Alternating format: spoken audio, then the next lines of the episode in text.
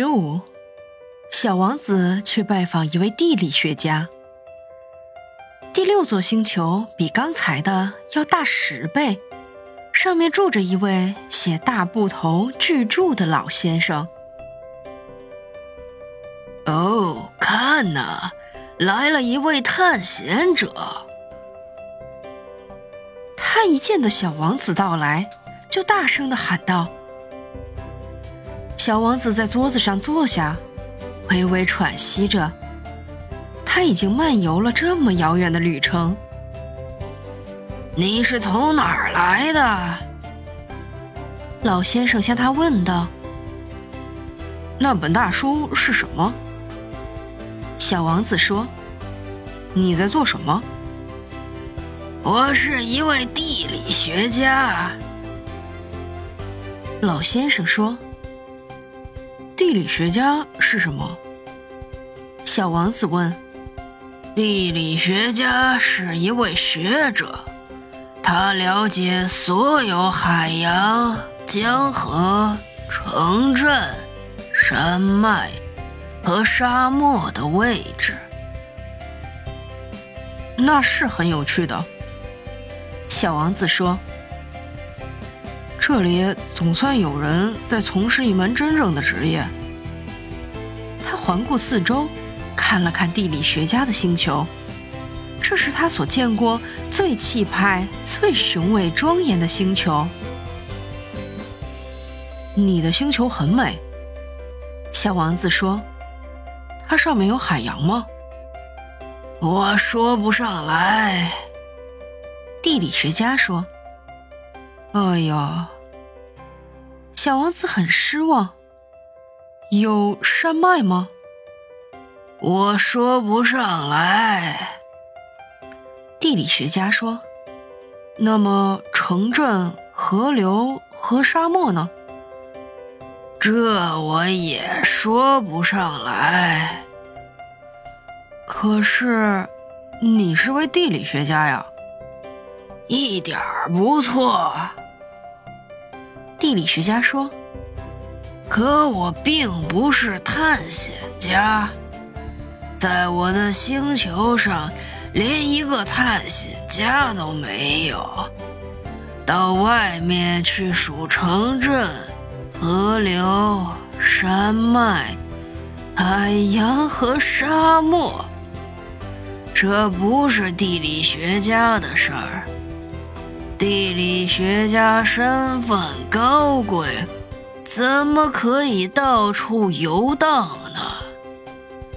他寸步不离他的办公室，他在自己的书房里接见探险家，他向他们提出问题，并且记录下他们所对旅程的回忆。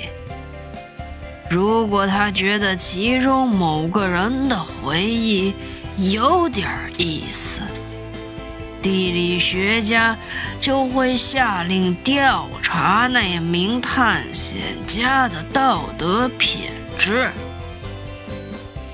那是为什么呢？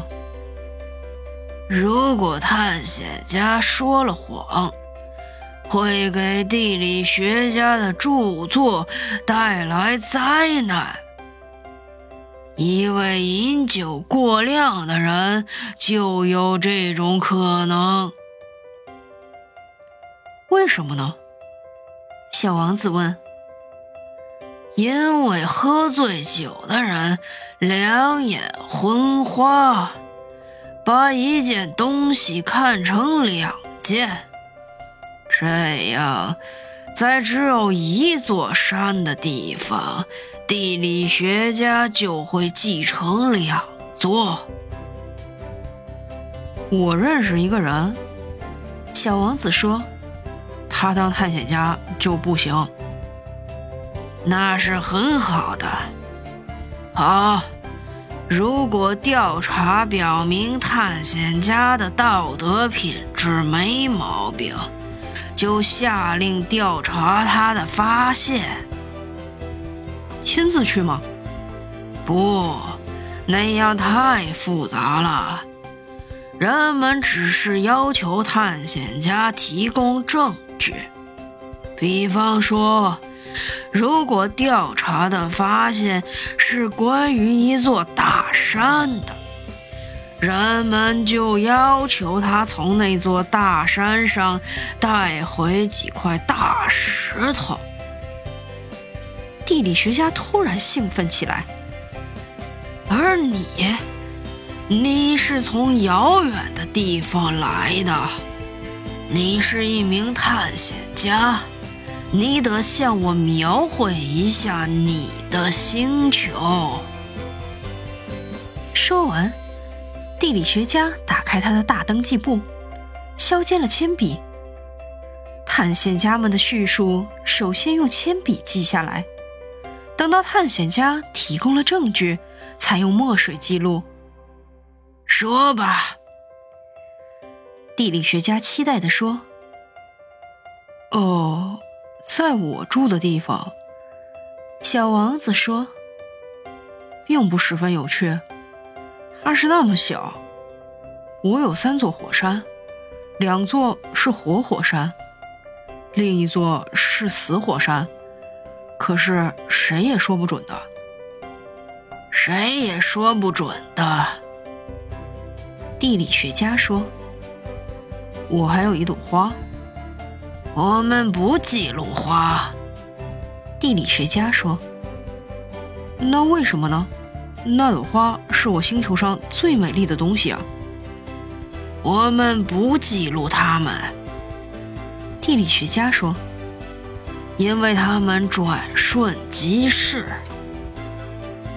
转瞬即逝，那是什么意思？在所有书籍中，地理学家说，地理书是最举足轻重的，它们永远不会过时。一座大山很难改变它的位置，一片海洋很少能排干它的海水。我们只写永恒的东西。可是死火山可能也会苏醒。小王子打断他：“那是什么意思？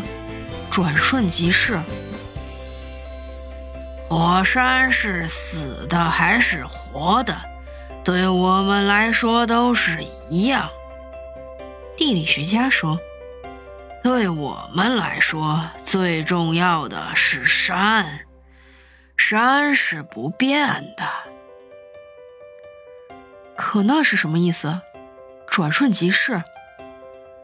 小王子继续追问，他从不放过一个已经问出口的问题。意思是有很快会消失的危险。我的花有很快消失的危险吗？那还用说。我的花是转瞬即逝的。小王子对自己说：“他只有四根刺，来与世界抗争，保护自己，而我却把它孤零零的撇在了我的星球上。”那时，他第一次感到后悔，可他又一次的振作起来。你建议我现在去拜访什么地方呢？他问。地球这颗行星。地理学家回答：“他的名声不错。”小王子离开了，心里想着他的花。